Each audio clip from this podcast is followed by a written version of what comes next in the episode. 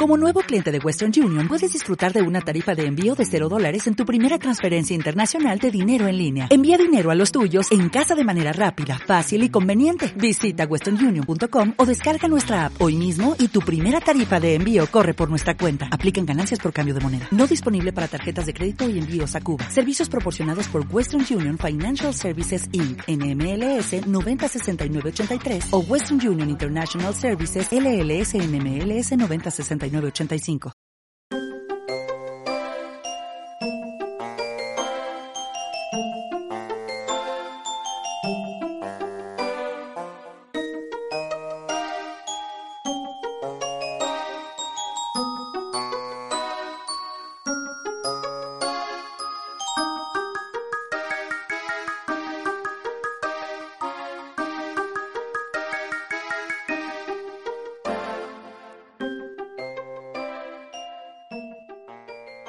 Estás escuchando las aventuras de Saidak, el explorador del tiempo y la oscuridad, la nueva serie de José Marqué, creador de Recorriendo Teselia, una aventura alternativa ambientada en la saga de Pokémon Mundo Misterioso, en formato podcast.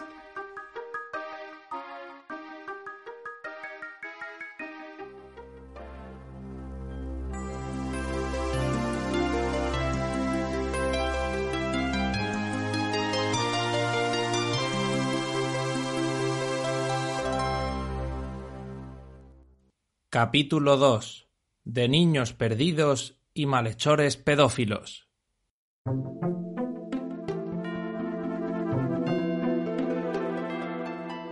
Mi primer gran logro, mi primer éxito como explorador y miembro del Pokegremio pasó sin pena ni gloria. Es curioso, haces cien cosas bien y no dicen nada. Haces una mal, una sola, y ya te dejan sin cenar. Y así, pues no hay manera. ¿Qué quieres que te diga? No hay manera. ¿Qué clase de curro es este? O sea, yo soy nuevo, por amor de Dios. Deberían darme algo de cuello, permitirme equivocarme. De los errores se aprende, no de las chapas y las broncas de Chatot. Creo que era el CEO de Microsoft, de Microsoft, quien contrataba a fracasados bajo la premisa de que si ya habían metido la pata antes en otra empresa, pues no la joderían en la suya. Que tampoco es que esto venga muy a cuento, pero mira, el caso es que es de sobra sabido que el que tiene boca se equivoca. Y el que tiene pico, pues también, claro. Yo aprendí mucho aquel día, ese fatídico día en que Azurril, un pequeño Pokémon inocente, fue secuestrado por Drowsy, el malvado Drowsy, un pedófilo en potencia, a juzgar por los rumores y las habladurías del pueblo.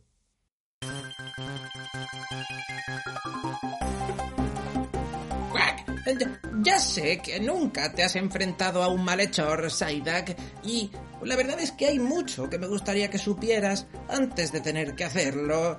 Pero no queda otra. Eres el único miembro del Pokegremio que no ha partido ya a ninguna misión y por mucho que me duela y por mucho que dude de tu capacidad, porque por cierto, dudo mucho, tengo que enviarte allí, me veo obligado, Quack.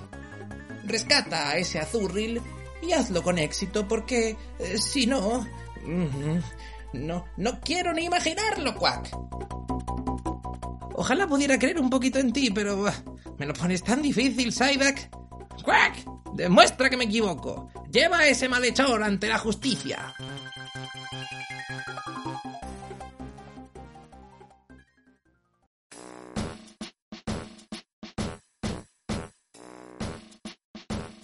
Esas fueron las palabras de Chatot y no era verdad que los demás miembros del Pokegremio se hubiesen ido. El edificio no estaba completamente vacío. Quedaban cinco. Cinco miembros. Y eso sin contar al Gran Bluff, Chatot y yo. O sea, en total ocho. Uno de esos cinco era Loudred, quien junto a Diglett hacía de centinela. También estaba Ductrio por ahí, en alguna parte del subsuelo. Este último era el encargado de actualizar los tablones de anuncio y filtrar las publicaciones para evitar que se colasen carteles falsos o bromas, lo que solía ocurrir muy a menudo. Y esos tres que he mencionado bien podrían haber ido al monte árido, en equipo o individualmente. Y si no ellos, pues Chaimeco, que además de cocinero oficial del Poke Gremio, era el encargado de gestionar los equipos y las comunicaciones entre miembros. Y además en el último piso, montando una especie de puesto extraño, con una marmita enorme en medio que no sé para qué utilizaba, estaba Croagun, que, o Croagun, nunca, nunca supe cómo pronunciar su nombre. Era un tío un poquito siniestro. Una vez hablé con él, me dijo lo que estaba haciendo, pero yo no entendí nada. Intercambio de objetos, algo parecido. En cuanto empezó a contármelo, desconecté y lo que digo, que no me enteré de nada, ni siquiera de cómo se llama realmente. Croagun.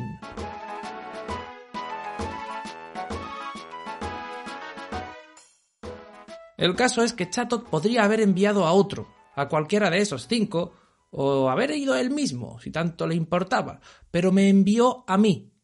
Y lo cierto es que no se arrepintió.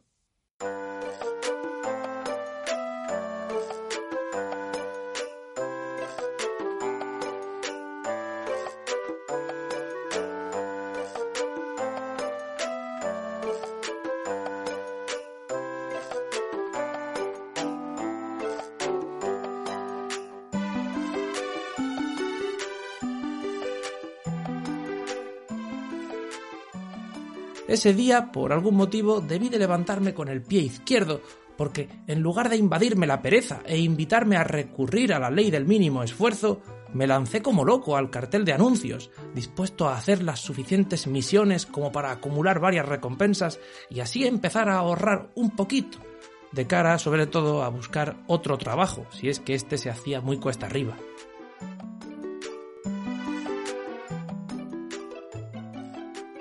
A las dos misiones que acepté se sumó la de detener a Drowsy, el pedrasta, con lo que ese día haría tres seguidas y en el mismo territorio, o sea, todo un nuevo récord personal. Mi marca hasta entonces era una o ninguna, como en el chiste aquel que voy a ahorrarme contaros ahora. El primero de los encargos que acepté consistía en utilizar mi placa de explorador para rescatar a un niño que se había perdido paseando por el monte. Según el anuncio, lo encontraría en el piso 5. La segunda misión era otra de esas de buscar objetos perdidos, en este caso una manzanota que debía de andar por el piso 7. Bueno, al menos esta vez sabía que no era un tesoro, sino simplemente una manzana de gran tamaño. Y la tercera misión, pues como ya he dicho, era Azurril, con el correspondiente reto, derrotar a un perseguido malhechor, Drowsy.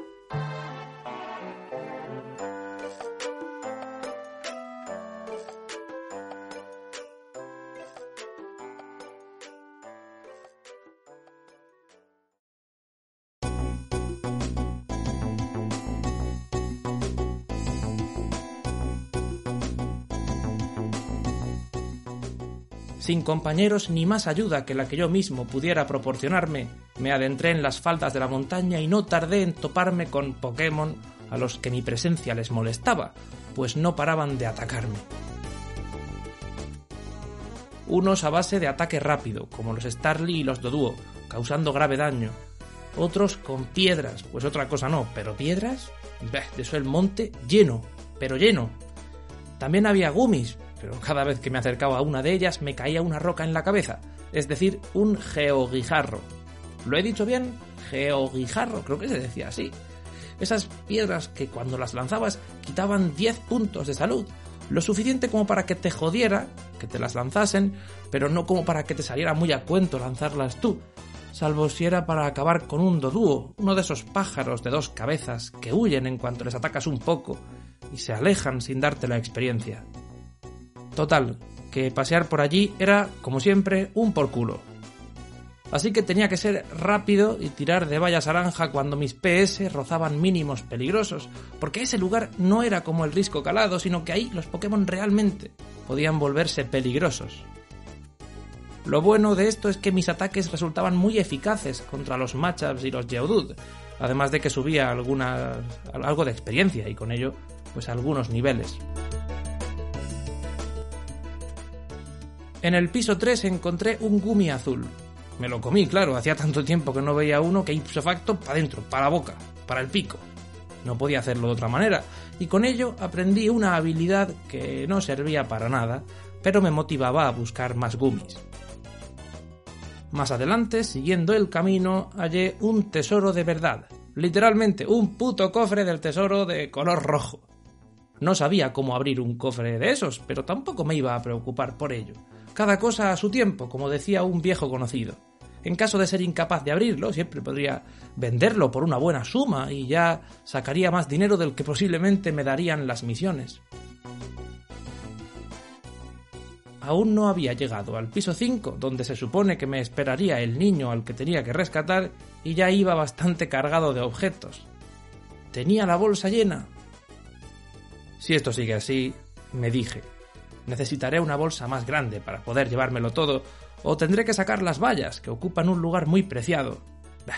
de todas formas, tampoco suelo darles uso lancé a una sala vacía, con el ánimo de dejarlas atrás, una valla cereza, dos vallas meloc y una safre. Me quedé solo con la aranja. Tras ello, y en vistas de que me quedaban muchos pisos por recorrer hasta la cúspide, tiré también las manzanitas que llevaba. Haría acopio de gumis, cofres de tesoro y rocas, para seguir lanzándoselas a los Dodúo. Aquella fue una mala decisión. Todo ello, en realidad, fue una mala decisión, sin ir más lejos, en el piso 5 un nidorino me atacó, y cuando le devolví el golpe con arañazo, su habilidad punto tóxico me envenenó. Bueno, vale, estoy envenenado, pero no pasa nada, me dije. Para estas cosas Arceus creó las vallas Meloc, que curan el envenena. Un momento, pero si las he tirado antes y ya no puedo ir a buscarla. Mierda, pues, ahora sí que la hemos hecho buena. Derroté al Nidorino con pistola agua y corrí en busca de las escaleras, al tiempo que mis puntos de salud iban bajando irremediablemente. Veinte, dieciséis, doce, ocho... A este ritmo me habré debilitado antes de encontrarlas. Y fue entonces, con escasos dos puntos de salud, cuando las vi, a lo lejos, en una sala enorme repleta de Starlis. No llegaba, estaba claro que no las alcanzaría a tiempo de salvarme, Aún en el caso de que el veneno pues, no acabase conmigo, se encargarían aquellos estorninos de hacerlo. Pero entonces recordé, la valla naranja que tenía guardada, de esa no me desprendí, fue la que me guardé, así que la saqué rápidamente y me la tomé, recuperando toda la vida, aunque no curándome del mal que me atormentaba. Venid aquí, Starlis de mierda, no os tengo miedo, no lo hicieron. Es decir, no se acercaron, sino que atacaron a distancia con su maldito ataque rápido. Es curioso, un ataque tan débil como ese, que a todas luces no sirve para mucho en la saga principal, en cambio es muy útil en el mundo misterioso. En las mazmorras o los territorios, como queráis llamarlos, no solo se utiliza para atacar al enemigo que tienes delante, sino también para golpearle con cierta distancia, adelantándote a él y cumpliendo de ese modo con el sentido del movimiento. Atacar rápido. Y no queda ahí la cosa. Se puede utilizar para golpear a alguien que esté en una esquina, como el movimiento pistola agua y otros parecidos, aunque los Starlys de los mapas, los enemigos en general, no sé por qué no los usaban así, no usaban ese ataque, salvando esquinas. Y menos mal, porque ya bastante daño hacían. Me dejaron de nuevo con la vida en mínimos, pero pude derrotarles a tiempo y salvarme. Corrí a las escaleras y subí al piso 6. El envenenamiento se curó al instante y pude continuar mi camino evitando rivales y recuperando un poco la energía. El estómago me rugía. No salía de un problema y me metía en otro. El hambre. Es un grave problema en el tercer mundo, pero también en el primero. Es un problema en general que nos afecta a todos, el hambre. Y digo hambre y no deseo, porque no era gula ni antojo, no se trataba del gusanillo de picar entre horas, lo que me ocurría con frecuencia, sino de hambre auténtica, genuina, de la de verdad, la que se siente en el estómago como un picotazo venenoso de Spinarak.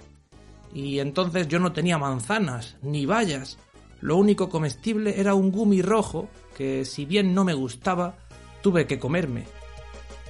había imaginado que encontraría más gummies eh, a lo largo del camino, por el monte. También pensé que habría manzanas cuando las necesitase. Antes había muchas. En los primeros pisos estaban llenos de ellas. No dejaba de encontrar y pensaba que recogerlas era algo absurdo, pues las tendría a mano cuando quisiera. Pero no fue así. Cuando me hicieron falta de verdad, cuando eran lo único que podía salvarme, se esfumaron. Ni una. No quedaba ni una, solo piedras, palos y esferas mágicas de esas que sí te pueden servir para abandonar un territorio, cruzar las paredes como un fantasma o decirte dónde están las escaleras, pero no para calmar el hambre, que era lo que yo necesitaba. Llegó un momento en el que cada paso que daba me restaba puntos de salud, así de hambriento estaba. ¿Pero qué digo hambriento? Famélico. Y allá iba yo, olisqueando el ambiente árido del monte algo mareado, en busca de alimento, apartando arañas asquerosas, nidorinas y machos, hasta dar con la manzana que me saciase. Ay. Bien, ya tengo la tripa llena. Buah, menuda manzana. ¿Qué digo manzana? Manzanota. Venga, ya estoy lleno. Ahora a salvar a Azurril y hacer las otras dos misiones. Consulté los objetivos de la misión y comprobé que esa manzanota, esa manzana gigante que acababa de comerme, era la que quería el cliente, la que había perdido, la que yo debía entregarle. Buah, pues esta ya no la voy a poder hacer, está claro. Bueno, rompo el anuncio y hago como si no hubiera ocurrido nada. Y ese niño al que tenía que rescatar debía de estar... ¡Buf! En el 5. Yo estaba en el piso 7, me había pasado y ya no había vuelta atrás.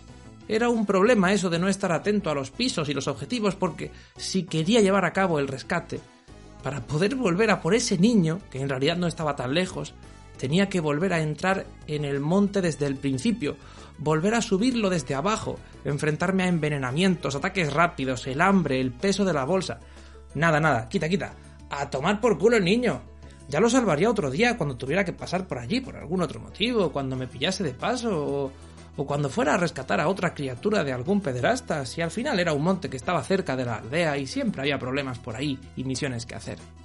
Ah, y hablando de pederastas, no debía de andar muy lejos ese malhechor de Drowsy.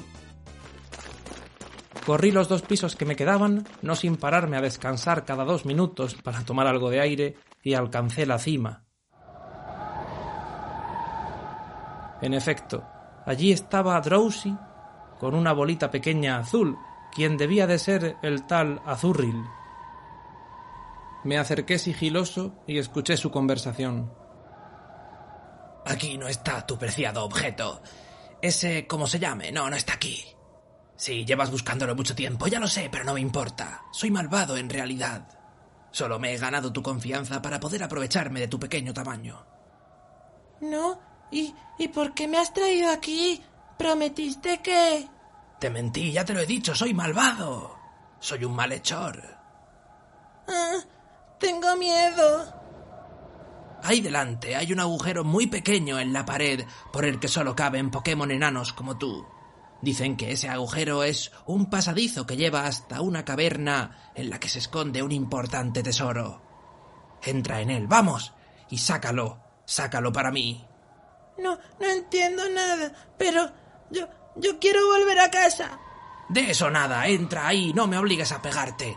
Te he traído para conseguir el tesoro, no para escuchar tu puto llanto. ¡Ayuda!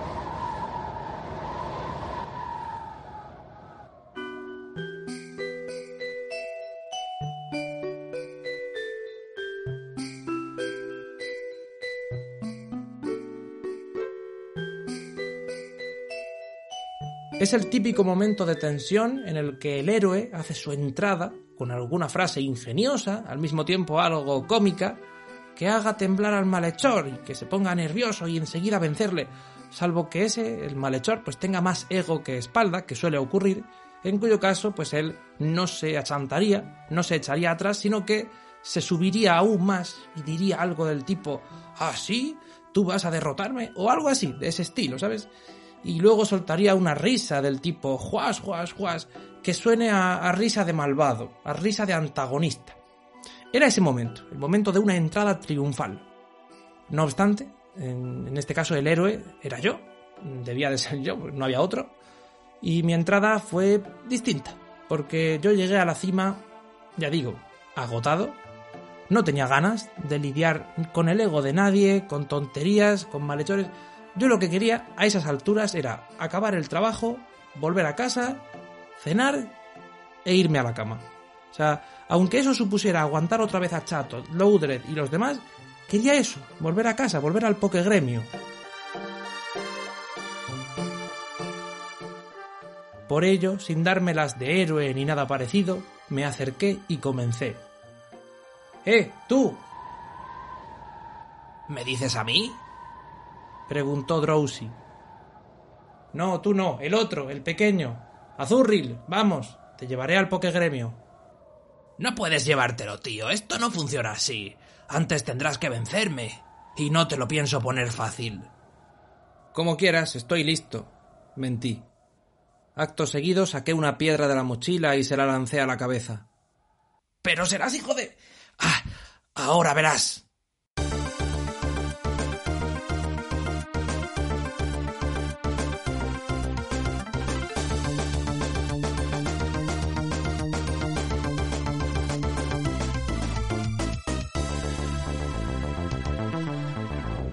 Agarré otra piedra y al tiempo que Drowsy corría hasta mí, se la tiré, fallando en el intento.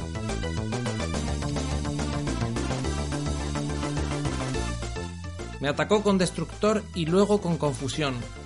Yo usé pistola agua y arañazo, lo que no era muy eficaz. Después usó malicioso, que baja la defensa del rival, en este caso yo. Y me mandó a la aldea tesoro de un golpe cabeza.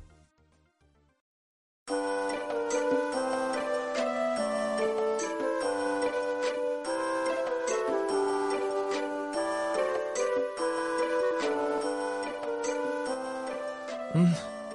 ¿Dónde? ¿Qué? Uf, me duele la cabeza. ¿Qué, ha ocurrido? Lo, lo, último que recuerdo es luchar contra y en la cima del monte y... ¡Mierda! ¡Me derrotó! ¡Joder!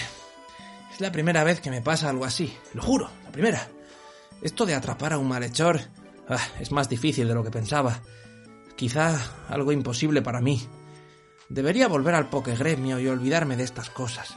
Seguir haciendo misiones de encontrar objetos, pero... Si vuelvo a casa con las manos vacías, Chatot me matará. Azurril está en peligro, que ya ves tú a mí lo que me importa, pero si también hay un niño al que debía rescatar en el piso 5, un pequeño Caterpie creo, o un... No, no sé qué Pokémon era el que tenía que salvar, pero la cuestión es que hay dos personas que dependen de mí. Da lo mismo eso ahora, mira. Eh, aún me da tiempo, el sol está, está en lo alto, aún, aún quedan muchas horas para que anochezca. Si vuelvo allí, si voy a la cima, yo...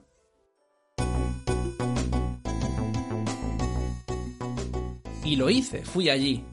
Me enfrenté de nuevo a Starlis, Machops, Spinarax, Doduos del Pijo, Nidorinas, Nidorinos y la madre que los parió.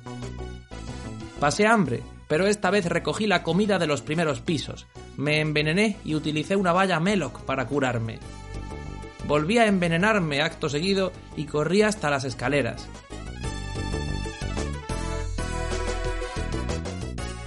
Pasé por el piso 5 y alcancé el 6, el 7 y el 8.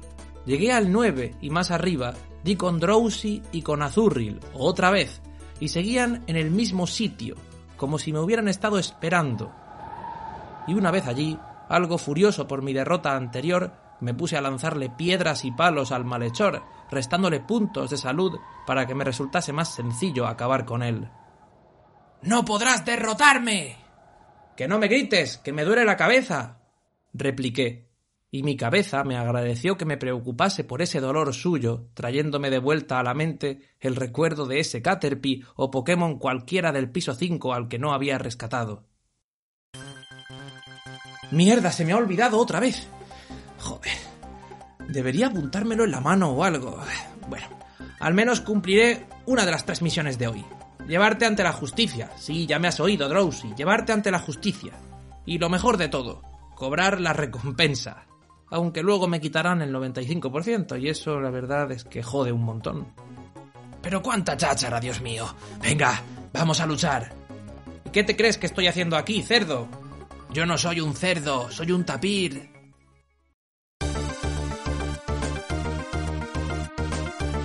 Piedra, piedra, y corría. Me tomé una semilla rapidez para alejarme de él y seguir bombardeándolo a piedras. Y cuando se pasaron los efectos de la semilla y mi velocidad volvió a ser la normal de siempre, saqué una esfera de la mochila y la usé contra él. No surtió efecto. Esas bolas mágicas solo funcionan en territorios cuando no tienes un malhechor o un rival importante delante. Pero, ¿qué sentido tiene eso? Ninguno, ya te lo digo yo, ninguno. Pero con la tontería perdí un turno y recibí otro golpe cabeza que fue bastante crítico.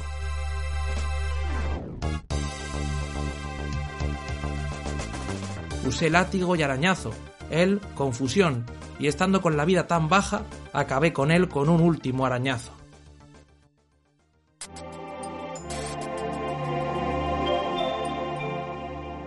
Ay, ay, por fin. Se acabó. Bastante ha durado ya esto. Venga, Azurril, vamos. Soy explorador eh, del Pokegremio, o sea que hago misiones de rescate, atrapo malos y esas cosas.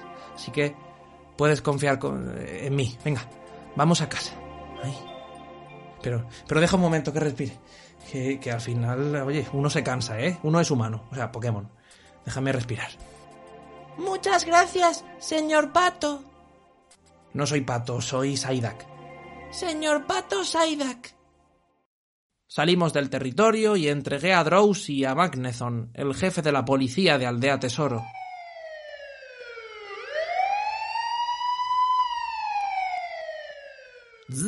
Gracias por su trabajo, explorador Saidak. Este malhechor no volverá a ver la luz del día hasta haber pagado su pena. Joder, pero si yo no he hecho nada. Quiero un juicio justo. Aquí no hay juicios, solo condenas.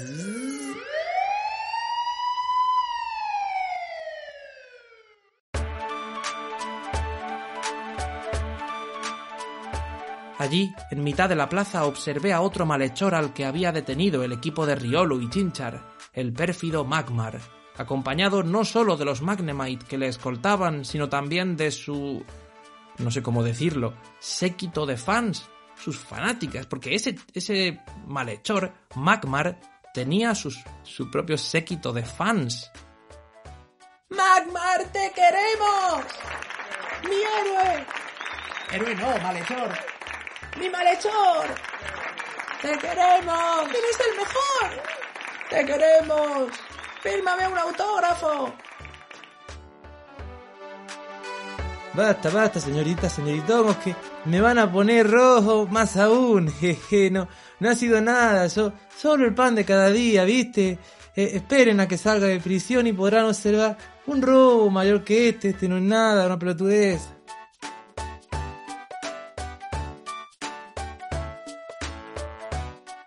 Al rebaño de fanáticas se sumaron un par de periodistas.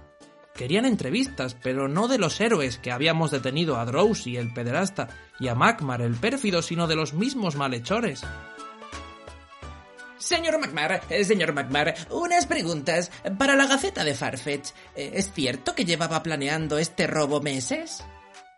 Bueno, esa, esa pregunta que me hacen es muy interesante. Sí, lo cierto es que no, yo, bueno, fue una cosa puntual, no, no estaba planeada. Un pequeño aperitivo para, para mi gran robo que tendrá lugar, bueno, en otro momento, más adelante, tranquilamente, ¿viste? Es, ese sí que el que estamos planeando es otro, es, es otro gran robo eh, que, bueno, estamos mis, compañeros y yo trabajando para, para hacer lo posible, para poder daros a, a, mi público lo que están esperando, para poder enriquecernos, ¿viste? Pero esto no, no, no es gran cosa, ¿no? Esto es un, un pequeño aperitivo. Ya veo. Otra pregunta, por favor, si no es mucha molestia. ¿Cómo ve la temporada de crímenes? Sí, bueno, la, la temporada está siendo muy buena, no, no hay más que verla, ¿viste? Esto, esto no es más que un pinchacito, pero lo importante es la victoria final, hacerse con el mayor tesoro que un ladrón sea capaz de robar, ¿no? Al final lo- los Kekleon no nos lo ponen fácil, pero contamos con algunas estrategias y técnicas. Como semillas rapidez, semillas puras, que estas últimas nos llevan directamente a las escaleras y al final no, no nos ponen el trabajo difícil, ¿eh? Habrá que esperar para verlo, ya digo, esto a, a la afición le gusta, nosotros lo daremos todo y, y es un trabajo en equipo. Así que muchas gracias a todos por haber venido y, y mi más sincera enhorabuena por, por su trabajo de periodistas o de, o de fans. Os quiero, fans, os quiero. ¡Te queremos! ¡Eres el mejor! ¡Te queremos! ¡Fírmame un autógrafo!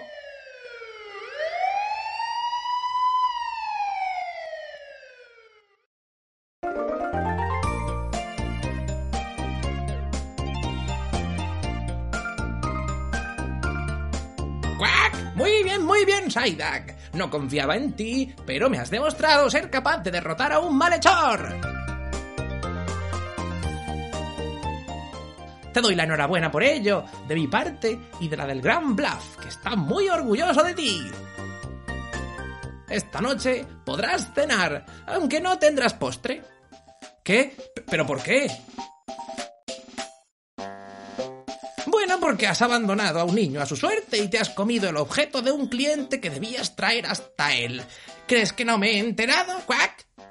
Y da gracias que el castigo no es más severo. El niño está bien, gracias a Dios, y a tu compañero Riolu, que ha hecho el favor de cumplir con la misión a última hora de la tarde. Pero eh, estas cosas no pueden volver a suceder, ¿entendido, Quack? Sí.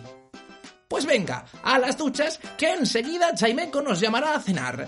Eh, sigue, sigue, así, Saidak. Sigue mejorando, quiero decir. No, no dejando misiones a medias y... Y bueno, te convertirás en un buen explorador. No digo uno grande ni legendario, pero... oh, quizá un buen entrenador. O mediocre. Que para ti ya sería progreso. Y dale. Es- espera, Quack. Una cosa más, Saidak. Mm, mira, eh, pronto tendremos una misión muy importante. La primera gran exploración oficial de la temporada. Supongo que habrás oído rumores. El, el caso es que solo podrán ir aquellos equipos, aquellos miembros del Pokegremio que estén a la altura y hayan demostrado dotes avanzadas como parte de nuestro. de nuestra casa. ¿Entiendes por dónde voy, Quack? Sí, claro. ¿Quieres decir que como he conseguido detener a Drowsy, pues yo también podré ir, ¿no? ¡Cuac, no! Claro que no, todo lo contrario. Eres un desastre todavía. Eh, el novato que más lento aprende de cuantos he conocido. No, no podrás venir. El Gran Bluff no lo permitiría. Simplemente quería que lo supieras para que, cuando llegue el momento, pues no te hicieras ilusiones. Eso es todo. Puedes irte, Quack.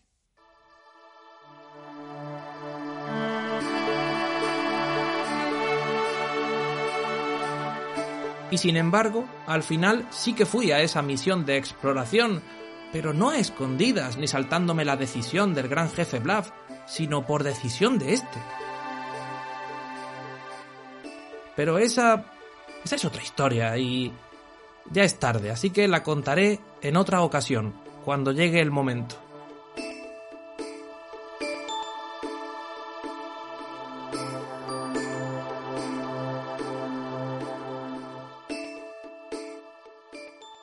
Continuará. Suscríbete para no perderte los próximos episodios. Puedes seguirme en Twitter o Instagram como arroba marquemepese. No dudes en compartir este podcast con tus amigos si te ha gustado y recuerda que también puedes dejar un comentario en redes sociales. Gracias a oyentes como tú, esta serie es posible. Hasta la próxima.